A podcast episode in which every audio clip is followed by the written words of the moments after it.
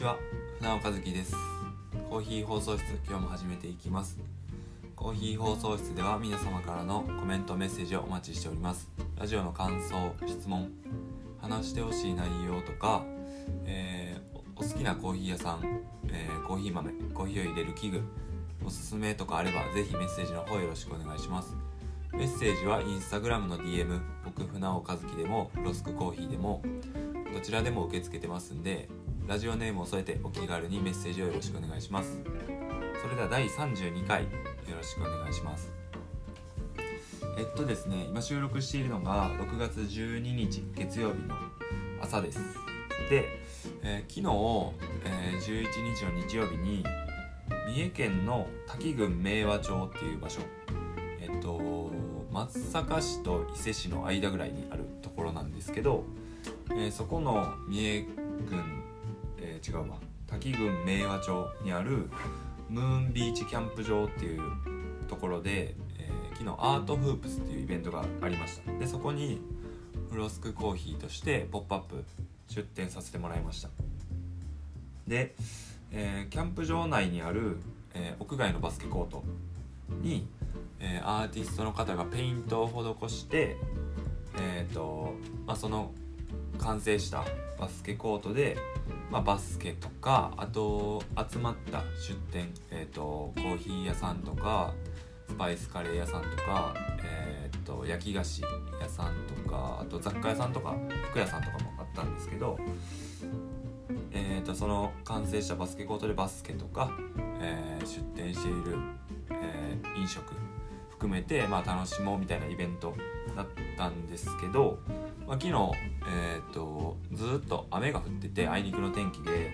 まあ、バスケはできなかったです。で、えーと、出店しているお店の中にあのバスケブランバスケのアパレルブランドのアクターがあって、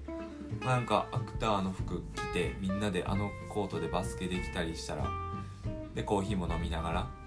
めっちゃ楽しいやろなとは思ってたんですけど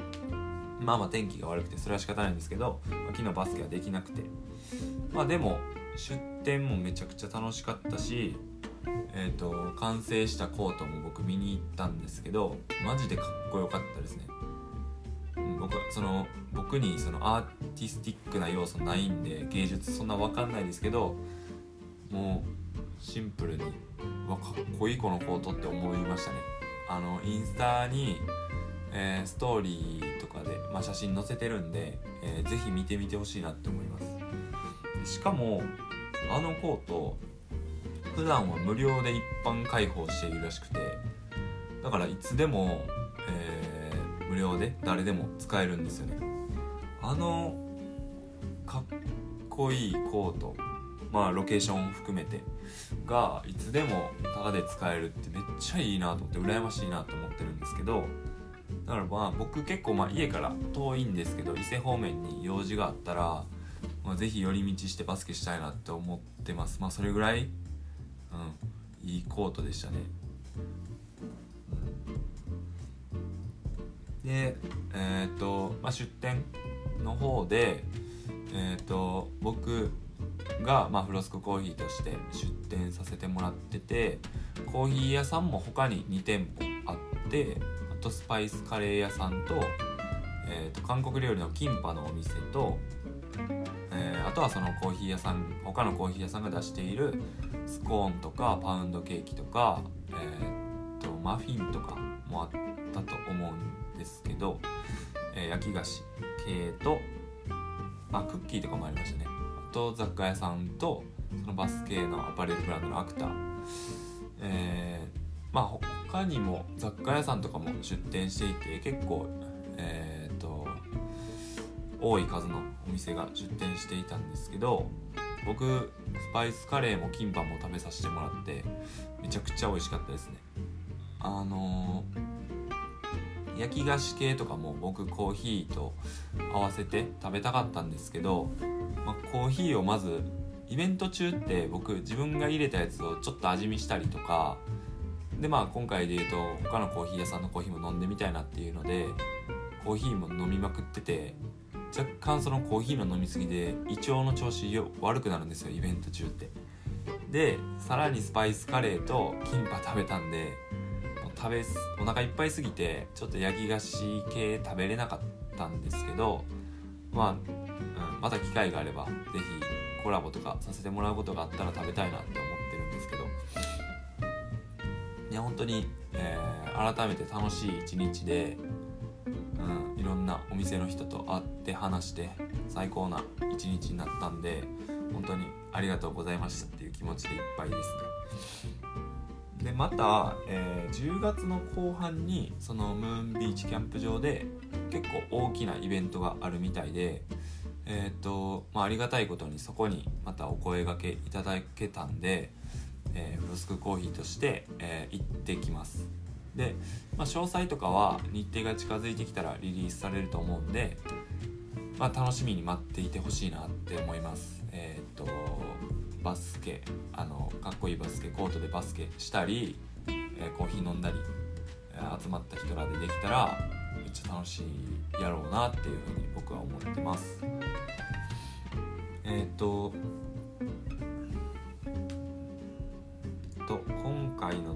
32回のテーマとして、え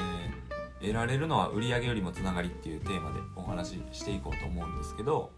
まあ、改めて昨日僕はフロスクコーヒーとして、まあ、コーヒー屋さんとして出店させていただきました。で、えー、結構想像してたよりもお客さんの数が多くて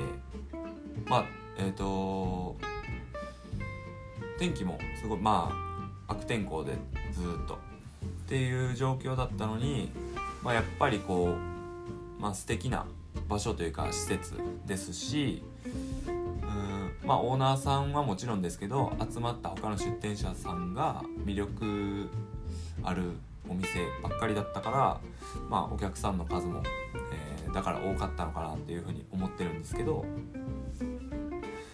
うんまあそのいっぱい来てくれたお客さんが僕のコーヒーを飲んでくれることはもちろん最高に嬉しいことで、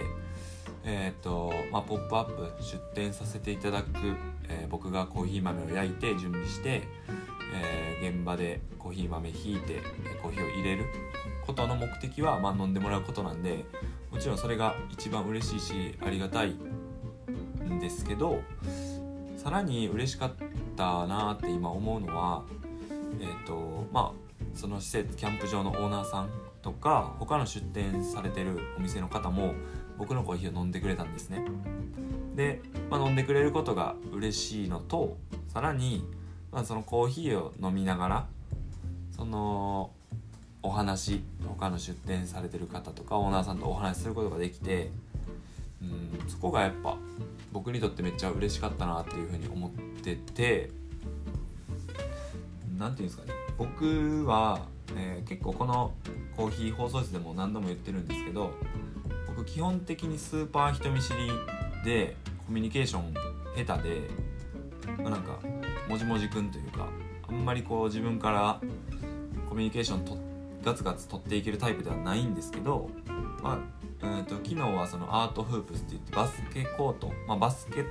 が絡んでるイベントっていうのもあってバスケのこととかあとはまあコーヒーもちろんコーヒー屋さんとしてお邪魔させてもらってるんでこうバスケとかコーヒーをきっかけにお話しさせてもらえるのって、まあ、そのコミュニケーションベタな僕としてはめっちゃありがたくて自分の好きなことなんで両方。それをきっかけにお話しできるっていうのは本当に嬉しいのとありがたいなっていうのとなんかもう助かるなっていうふうに個人的に思ってました。でまあなんか僕がコーヒーをコーヒー屋さんフロスクコーヒーを初めて、えー、始めるにあたった経緯というかきっかけみたいなところを聞いてくれたりとか、えー、まあえーと、入れさせてもらったコーヒーの、えー、これって何でこんな味なんですかとか、まあ、単純に美味しいって言ってくれたりとかっていう話をしたりあとはまあ僕は反対にその聞いてくれたきっかけとかを聞いてくれたスパイスカレー屋さんに逆になんでスパイスカレーここまでやるようになったんですかとか今やってることの、えー、こととか聞いたり。なんかそういう時間がめちゃくちゃ楽しかったなっていうふうに思ってて、うん、あとはえっ、ー、とコーヒー屋さん？他にもコーヒー屋さんが2店舗僕以外に出てて、まあ、コーヒー屋さんとはもうコーヒーの話をめちゃくちゃしました。僕のコーヒー飲んでくれたし、えー、僕も飲みたくなってドリップ注文させてもらってえー、フォークフォークコーヒーっていう伊勢にあるコーヒー屋さんなんですけどそこで、えーと、入れてもらった、えー、ハンドドリップで入れてもらった朝入りのエルサルバドル。めちゃくちゃ美味しかったですね。また、えー、店舗の方にも行きたいなっていうふうに思ってます。なんか改めてそのコーヒーバスケの話ももちろん含めてるその何て言うんですかねきっかけとかやってることの活動をしている内容とか,、まあ、なんかお互いの自己紹介的な話も楽しかったんですけどなんか何て言うんですかね何よりワクワクしたのは今やっている取り組みこれからこういうことがしたい。今度こういうことをしていきましょう。コラボしましょうとか。なんかこれってめっちゃワクワクするし嬉しいしありがたいしなんかこうイベントこのイベントを通じてリアルで対面して現場で。でうん直接話すことで生まれたものだと思うんですよね。そのそこで生まれた価値何よりもの価値だと僕は思ってて、うん、でその今回のテーマによる得られるのは売り上げよりもつながりっていうのはまあその売り上げコーヒーの売り上げももちろん大事でまあ、これがないとコーヒー屋さんとして活動を続けていけないので売り上げが、えー、大事なのはもちろん当たり前なんですけどでもこうそこばっかりフォーカスしてしまうと例えば、えー、出店声かけてもらったけどうん、まあ、遠すぎて交通費がめちゃくちゃかかるからうんかなり売っても利益はほぼないなとかうん、あとはこう声かけてもらったイベントがお客さんの数がほぼ少なそうで売り上げ見込めなさそうやからイベント行かないでおこうとかってなることもあるかと思うんですよ。その売り上げを上げることに、え、重心をかなり置いてしまうと。なんかもちろん大事ですけどこれなんか楽しくないなっていうかうーんっていう思う部分が個人的にはあってなんか僕としてはまあどっちが正解とは言いませんけど、えー、僕としてはなんか遠くてもデメリットが多少あってもまあ自分が実際に行動してイベントに行って顔出してまだ会ったことない人たちに会って話して話して話聞いてうんなんか新しい価値観とか考え方とか今度自分としては、えー、これをやってみようみたいなことが得れればもうそれだけで最高にメリットがあると思うしそれの方が、うん、売り上げよりも価値大きいんじゃないかなっていうふうに思ってるんですね。でもう価値観とか考え方共有してもらえるだけでももちろん嬉しいしさらにこうじゃあ今度こんなことをやりましょうとか、えー、今回で言ったら10月のイベントにも、えー、10月の後半にある、えー、ムーンビーチキャンプ場でやるイベントにも声かけてもらったりとか次のイベントが決まったりお誘いしてもらえるなんてマジで最高でそれってうん何て言うんですかねデメリットを考えてややめとこうとか、まあ、行動を塞いでしまったら得れなかったものなんでなんかやっぱりうん動いて現場行ってっていうのがうん大事なんやなっていうふうに改めて、えー、思ってます。思いました昨日で。だから何て言うんですかね僕はその出店、まあ、ポップアップ、まあうん、声かけてもらったイベントにはまあなんか言い換えるとその好きなこととかやりたいことに対して思いっきり取り組んでいる人たちが集まってる場所にはうん実際に行って行動することで、うん、売上以上の価値があるものが得れれる得れれる得れると思ってます。思いました。昨日改めてうん。まあ、昨日は別にその、えーと、遠いから交通費がめちゃくちゃかかったから売り上げがどうとかそんなんは別に一切ないんですけど、えーと、行動して実際に顔を出して、うん、現場に行って、リアルでつながる、うん画面上とか今やったらまあ SNS とかでやり取りもできますしでも、うん、実際に現場で会ってつながるっていうのは全然そことは価値が価値というかうん生まれるものが違ってうんそこで生まれるものが、うん、かなり価値のあるものだなっていうふうに昨日改めて思ったんで、えー、今日のテーマにさせてもらいました。ちょっと話まとまってなかったらすいません。なんかうんニュアンスが、うん、伝われば嬉しいなと思います。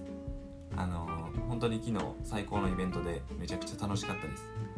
えー、改めて関係関係者の皆さん施設を運営しているキャンプ場のスタッフの方あとは来てくれたお客さんあと他の、えー、出店されているお店の方皆さん本当に